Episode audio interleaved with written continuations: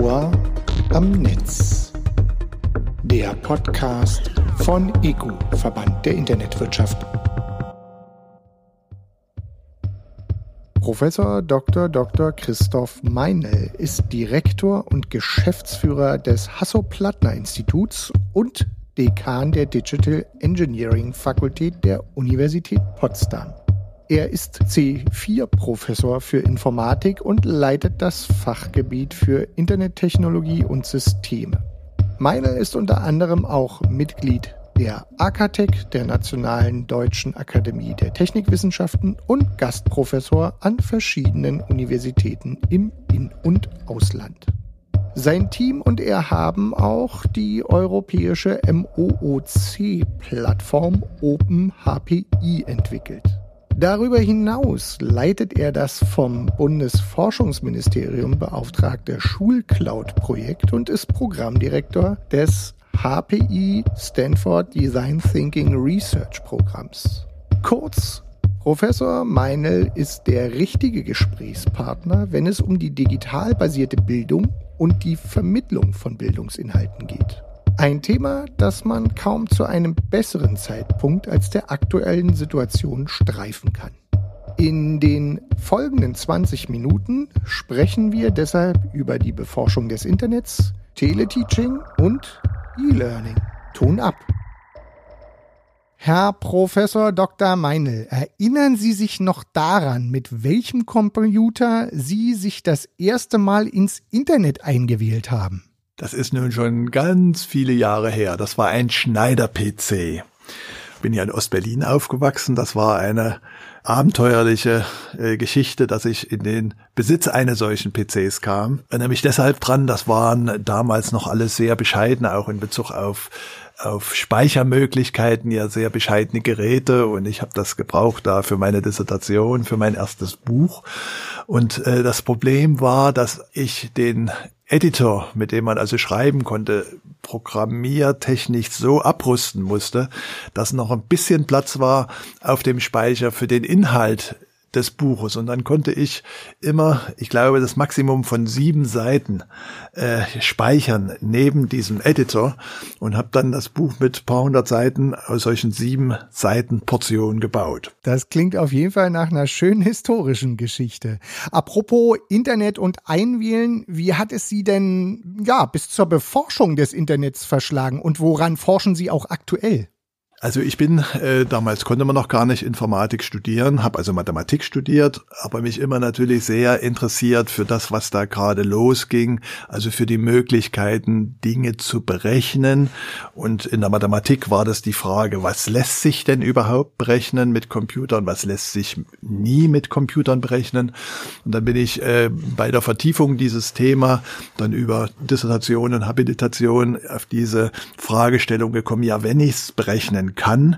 Wie aufwendig ist denn die Berechnung? Das ist Komplexitätstheorie. Das ist also, man weiß heute schon Problemstellungen, die sich nie äh, von Computern oder mithilfe von Computern berechnen lassen.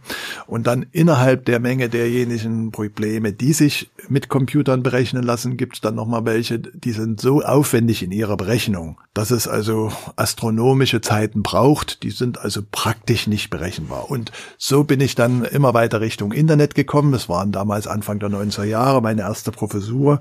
Viele Mitarbeiter. In der Informatik braucht man ja immer tüchtige Mitarbeiter. Und das war eine Zeit, als es den Unis nicht gut ging. Ja, Aufbau Ost hat sehr viele Mittel gebraucht. Und dann waren äh, das Thema, Mitarbeiter bezahlen zu können über Drittmittelprojekte. Und da ging natürlich Anfang der 90er Jahre, Mitte der 90er Jahre die Internetthematik los und da haben wir viele Projekte gemacht und dann war ich auf einmal drin im Internet und in Internetforschung. Das passte alles gut zusammen. Und heute ist eines Ihrer Themenfelder Teleteaching und E-Learning in explizit diesen Zeiten bekommt dieser Komplex eine ganz besondere Aufmerksamkeit. Haben Sie eventuell das passende Konzept gefunden, dass es Menschen in den verschiedensten Bildungsberufen und Aus- und Weiterbildung ermöglicht, die aktuellen Herausforderungen zu meistern? Die Informatikprofessoren waren natürlich immer schon daran interessiert, kann man das Internet, kann man das WWW auch nutzen zur Unterstützung der Lehre. Und insofern habe ich mich schon sehr lange, also auch schon Mitte der 90er Jahre mit der Frage befasst, wie können wir das Internet benutzen, um Lernen Inhalte zu befördern, damit die Studenten zum Beispiel dann im Auslandssemester sein können und trotzdem äh, zu Hause an ihrer Universität äh, an den Vorlesungen teilnehmen können. Diese ersten äh, Dinge da im Internet, mit dem Internet zu lernen, die liefen im Wesentlichen so, dass man entweder Texte oder dann später auch Videos Aufnahmen ins Internet gestellt hat und dem Lerner gesagt hat, dem Studenten gesagt hat, wann immer du Zeit hast, guck dir das mal an. Das waren tolle Möglichkeiten. Man konnte also rund um die Uhr und von jedem Ort auf Wissen zugreifen. Aber es hat keinen richtigen Spaß gemacht. Man saß nämlich allein vorm Computer und Lernen ist jedenfalls für die meisten Menschen etwas Soziales. Nicht umsonst lernen unsere Kinder in Schulklassen, äh, an den Universitäten sind es dann die Seminargruppen, wo also die äh, Lerner sich austauschen können. Nicht nur mit dem Lehrenden, sondern auch untereinander. Jetzt gerade in der Pandemie, wo ja sehr, sehr viele Lernformate, das letzte Semester war voll digital, also auf digital umgestellt wurde, merken wir auch, dass es die nicht körperlichen Signale sind, die unter den Lernern für Verständigung sorgen. Ach, der hat es auch nicht verstanden, also brauche ich mich nicht beunruhigen. Oder die haben es scheinbar alle verstanden, da muss ich mich jetzt hier anstrecken. Oder wenn die das schaffen, na, dann muss ich das auch schaffen. Also solche Effekte, die zum Lernen beitragen, die sind eben nur in der Gemeinschaft erlebbar. Und da ist es im digitalen Bereich Anfang der Zehnerjahre, 2012 war dann die große Überschrift in der New York Times, Jahr der MOOCs. MOOC heißt Massive Open Online Kurs.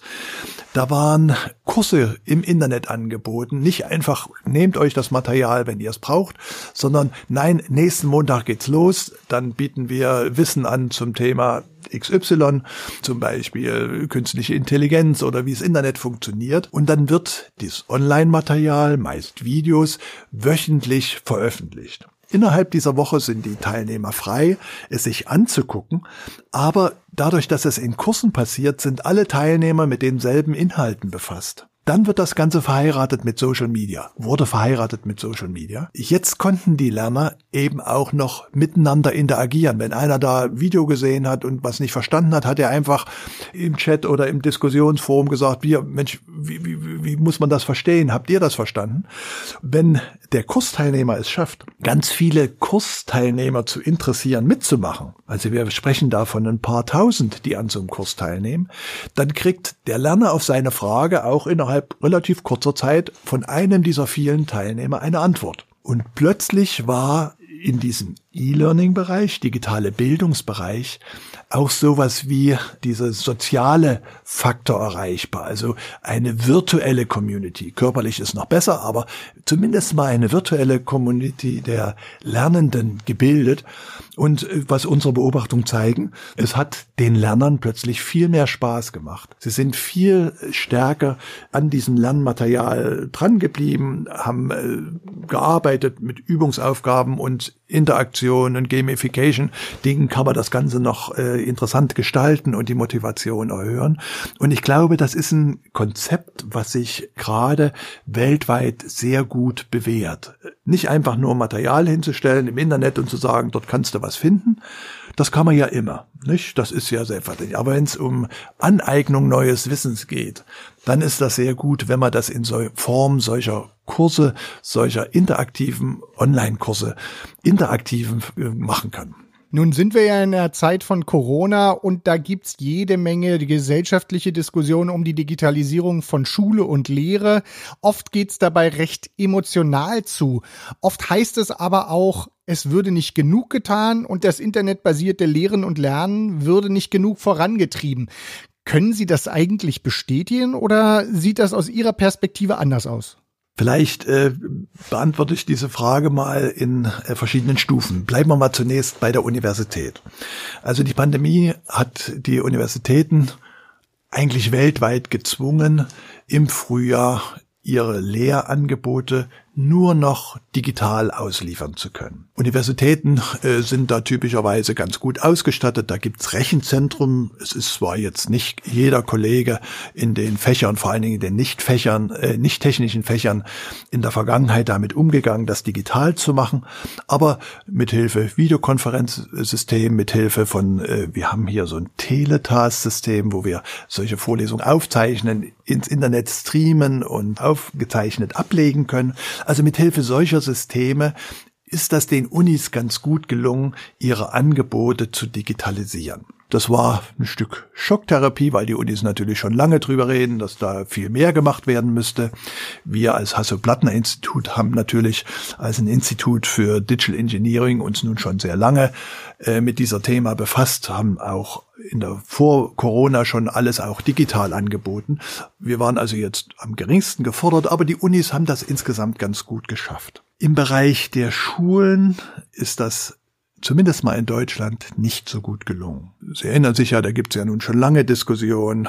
Persönlich verstehe ich auch nicht, dass wir heute 15 Jahre, 20 Jahre 25 Jahre nachdem die Digitalisierung doch klar ist, dass sie alle Bereiche unseres Lebens erreicht, warum wir in Deutschland immer noch nicht in den Schulen da ganz einfach umswitchen können auf digitale Angebote. Dort hat es äh, durch die Corona-Krise zumindest mal ein Erkenntnisschub. Manche Leute sagen, es ist ein Digitalisierungsschub. Ich glaube erstmal ist es ein Erkenntnisschub, dass nämlich plötzlich klar wurde, ja in einer solchen Situation, und sicherlich nur, nicht nur in dieser Corona-Situation, ist es gut und hilfreich, wenn Lehrer, Lehrerinnen eben auch digitale Inhalte im Unterricht nutzen können und eben wie bei Schulschließung erforderlich ganz auf den digitalen Kanal ausweichen können. Das braucht natürlich infrastrukturelle Voraussetzungen. Also die Schulen müssen ans Internet angeschlossen sein. Die Schüler, Schülerinnen müssen Geräte haben. Das Ganze muss natürlich im normalen Klassenzimmer funktionieren können. Also eine WLAN-Ausleuchtung der Klassenzimmer. Das sind mal die sächlichen Voraussetzungen. Aber damit ist es natürlich noch nicht genug, sondern die Frage ist jetzt, wenn man dann ins Internet gehen kann, können Lehrer einfach mit seinen Schülern zu einem tollen Lehrangebot im Internet gehen. Und da muss man ein bisschen genauer hingucken. Das ist in Deutschland und in Europa insgesamt eigentlich nicht einfach möglich. Und zwar warum? Die Europäische Datenschutzverordnung legt ja fest, dass man mit personenbezogenen Daten besonders vorsichtig umgehen muss. Bin hier so ein bisschen in dem Thema drin, weil das Hasso-Plattner-Institut äh, Lehrstuhl ja den Auftrag bekommen hat, für äh, die äh, deutschen Schulen eine Infrastruktur, wir nennen das HPI Schulcloud, bereitzustellen, wo eben Lehrer und Schüler eben auch Internet äh, nutzen können und die Angebote, die dort digital vorhanden sind, um Unterricht zu gestalten, um Aufgaben zu erfüllen, Lehrer-Schüler-Interaktion äh, zu machen, um zusammenzuarbeiten im, in Schüler-AGs und anderen. Das Problem, was wir haben, äh, wenn wir als Erwachsene irgendwo im Internet auf eine Seite gehen, dann geben wir und unsere Daten bleiben dort, nicht? Das System stellt sich ja ein auf uns und kann uns dann beim nächsten Besuch irgendwie genau wiedererkennen und unsere Daten liefern. Also dahinter lassen wir Datenspuren und hinterlassen auch unsere personenbezogenen Daten. Ein Lehrer aber mit den Schülern, die noch nicht mündig sind, der darf jetzt nicht bestimmen, dass die Schüler ihre Daten dort zu lassen haben. Der braucht zuvor die Genehmigung der Eltern dass er mit den Schülern zu einer solchen Software gehen kann. Das heißt, hier ist es eben nicht so einfach möglich, mal unabhängig von den technischen Voraussetzungen, von den gesetzlichen Voraussetzungen, einfach auf irgendwelche Inhalte, auch Lerninhalte im Internet zu gehen. Und genau das ist die Herausforderung für die Entwicklung unserer HPI Schulcloud gewesen, nämlich eine Plattform zu schaffen, wo alles bereitgestellt wird, was die Schüler brauchen zum digitalen Arbeiten, also ein Office-System, Videokonferenzsystem, Messenger, Dateiablage und wo sie Zugang kriegen zu den Lernsoftwaren für die einzelnen Unterrichtsfächer, Vokabeltrainer oder Mathematikprogramm oder was immer es ist. Und zwar in einer Weise, dass es datenschutzkonform läuft. Da machen wir so eine Pseudomisierung. Das heißt, dass die personenbezogenen Daten von den Schülern gar nicht dann bei diesem System, die dann im Unterricht genutzt werden, äh, hängen bleiben. Also insofern eine solche Infrastruktur bereitzustellen.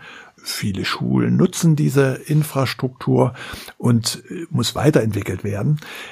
Dass man aber bei Pandemie Beginn nicht einfach umswitchen konnte und sagen, kommt, jetzt machen wir das alles digital, sondern was ich gehört habe, dass manche Lehrer noch mit dem Fahrrad ihre Aufgabenzettel zu ihren Schülern gebracht haben.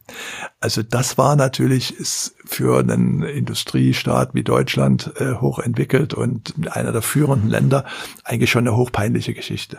Nun habe ich als Vater von zwei schulpflichtigen Kindern in zwei verschiedenen Schulen, in zwei verschiedenen Stufen festgestellt, dass es wirklich sehr unterschiedlich gelöst wird. Die Diskussionen bleiben wahrscheinlich so, wie Sie sie ja jetzt auch gerade aufgezeigt haben. Da wir sind noch nicht im Klaren darüber, wie, wie das alles funktionieren soll. Vielleicht wären zwei Sachen für mich noch interessant. Zum einen, was glauben Sie, was bleibt nach Corona? Werden wir auf ein Niveau zurückfallen oder wird sich da was verbessert haben? Und auf der anderen Seite wäre natürlich auch interessant, ist die HPI Cloud schon theoretisch für alle Schulen erreichbar? Also zunächst mal die Frage, was bleibt? Also ich glaube, dieser Erkenntnisgewinn, dass wir mit den Mitteln der Digitalisierung Lösungen schaffen können, selbst in schwierigen gesellschaftlichen Krisen wie jetzt der Corona-Situation, das hat Raum gegriffen das hat jeder verstanden. Und wenn ich dann beobachte, auch im privaten Leben, äh, welche technischen Mittel, also zum Beispiel zum Videoconferencing, zum äh, äh, Interagieren mit Freunden, mit Nachbarn, aber natürlich auch äh, an mit der Arbeitsstelle vom Homeoffice aus über VPNs, also über sichere Datenleitungen und anderes, das wird nicht wieder äh, einschlafen sondern das wird systematisiert, ausgebaut, wird auch eine Balance gefunden werden, wo muss man denn jetzt körperlich erscheinen und was kann man genauso gut äh, digital erledigen. Wenn Sie zur HPI Schulcloud fragen und zu den Schulen, dann ist es tatsächlich so, dass die Bundesregierung, die, äh, die das Projekt finanziert, zu Beginn der Schulschließung im Frühjahr bei uns angerufen hat und gesagt hat, können wir nicht diese Schulcloud, die zunächst mal als ein Modellprojekt mit den 300 MINT-EC-Schulen in Deutschland. Das ist so ein Exzellenznetzwerk von Schulen, die besonders viel im Mathematik, Informatik und Technikbereich machen. Können wir die nicht öffnen für alle interessierten Schulen, die da jetzt digitale Wege gehen wollen? Wir haben gesagt, ja, wir brauchen ein bisschen mehr Unterstützung, weil das natürlich Betriebsinfrastrukturen brauchen, ist alles geregelt worden. Und äh, insofern ist die Schulcloud, die HPI Schulcloud tatsächlich zurzeit für jede Schule, die sie nutzen will, zugänglich. Und zwar kostenlos zugänglich, weil die Bundesregierung das Angebot äh, zahlt. Sind knapp äh, 800, äh, 850.000, also knapp eine Million Schüler und Lehrer inzwischen in der Schulcloud, 3000 Schulen, drei Bundesländer, Thüringen, Brandenburg, Niedersachsen haben sich entschlossen, die Schulcloud an allen ihren Schulen auszurollen. Also insofern, da passiert was. Allerdings haben wir neben der Hardwareinfrastruktur, die noch nicht überall stimmt, und der Einführung dieser Softwareinfrastruktur, dieser HPI Schulcloud Plattform, natürlich noch die Not, dass die Lehrer, Lehrerinnen auch verstehen müssen, Erfahrung sammeln müssen, es lernen müssen, wie digitale Inhalte jetzt besonders nutzbringend im Unterricht eingesetzt werden können. Dann sind wir eigentlich an einem Punkt, wo man auch mal fragen muss, Sehen Sie irgendwo eigentlich Grenzen für das internetbasierte Lehren und Lernen? Also ich hatte ein bisschen angedeutet, dass äh, viele Studenten es als sehr nervend empfunden haben, nur noch digital äh, lernen zu können. Äh, nur jetzt im Frühjahrssemester nur noch digital Unterrichtsinhalte, äh, Vorlesungen, Seminare besuchen zu können. Für viele Menschen ist der Austausch mit äh, anderen Menschen sehr, sehr wichtig. Das sind so, das sind auch die Begabungen, Autodidakten, die können das eher alleine. Die meisten Menschen brauchen aber insbesondere zum Lernen die Gruppe. Insofern haben wir glaube ich, über dieses, jetzt sag ich mal, Großexperiment, dieses durch Corona erzwungene Großexperiment auch gelernt, an welchen Stellen eben doch wirklich der soziale Austausch besonders hilfreich ist. Also wir haben uns jetzt hier in Brandenburg das Bildungsministerium, äh, das Wissenschaftsministerium und die Hochschulpräsidenten, Rektoren darauf verständigt, ein hybrides Semester zu haben. Also zumindest mal den Erstsemestern bei allen Einhaltungen und Schwier der Regeln und, und, und Schwierigkeiten, die damit verbunden sind, schon das Erlebnis zu verschaffen, wirklich an der Universität zu sein, eingeschrieben zu sein und eben Veranstaltungen auch körperlich anzubieten. Es ist insbesondere auch für Gespräche, wo man über neue, ganz neue Dinge sich austauschen will, die persönliche Interaktion oft förderlicher als wenn das nur hinterm Bildschirm äh, und über Videokonferenzen stattfindet. Aber was man natürlich mit den technischen Mitteln machen kann, alles, das haben viele gelernt in der Krise, ist viel mehr, als sie vorher erwartet hatten. Ich kann das insofern total bestätigen. Mein 13-jähriger Sohn hat jetzt einen Discord-Server mit seinen Schulkameradinnen und Schulkameraden. Die benutzen das zum Hausaufgaben machen, nachdem sie am Vormittag sowieso Teleunterricht haben. Also da kommt tatsächlich nicht nur Kompetenz dazu, sondern vor allen Dingen auch, glaube ich, werden da gerade neue Themen entdeckt. Aber da sind wir noch an dem letzten Punkt, bevor wir dann sozusagen das Interview auch schon, ja, beenden können. Wenn Sie einen Wunsch frei hätten, was sollte die Gesellschaft und was sollte vielleicht auch die Politik noch dringlichst in Angriff nehmen, um uns für digitale Bildungskonzepte wirklich als Gesellschaft fit zu machen? Ich würde das mal vielleicht äh, diesen Wunsch über den Bereich Bildung hinaus ausdehnen wollen. Uns wird bewusst, dass wir als Deutschland, als Europa digital nicht souverän sind egal in welchem Bereich, wir sind angewiesen auf die Nutzung entsprechender amerikanischer Systeme, amerikanischer Software, amerikanischer Plattformen. Und ich glaube, da äh, müssen wir uns anstrengen, muss die Gesellschaft Prioritäten setzen, wenn es uns nicht gelingt, da eigene Infrastrukturen für die digitale Welt zu schaffen. Dann kommen wir da in eine ganz ungute Abhängigkeit und unser führender Platz als Industrienation wird dann in Zukunft nicht mehr zu halten sein. Also die Beförderung von digitalen Infrastrukturen, nicht nur im Bildungsbereich, sondern auch im E-Government, überhaupt in unserer Gesellschaft, europäischer Couleur, das wäre sehr wichtig. Herr Professor Dr. Meinl, ich danke Ihnen recht herzlich für diese Einblicke und in Zeiten wie diesen ist der Schluss unseres Podcasts quasi immer Bleiben Sie gesund. Das wünsche ich auch Ihnen. Vielen Dank für das Gespräch. Das Ohr am Netz. Der Podcast von EGU, Verband der Internetwirtschaft.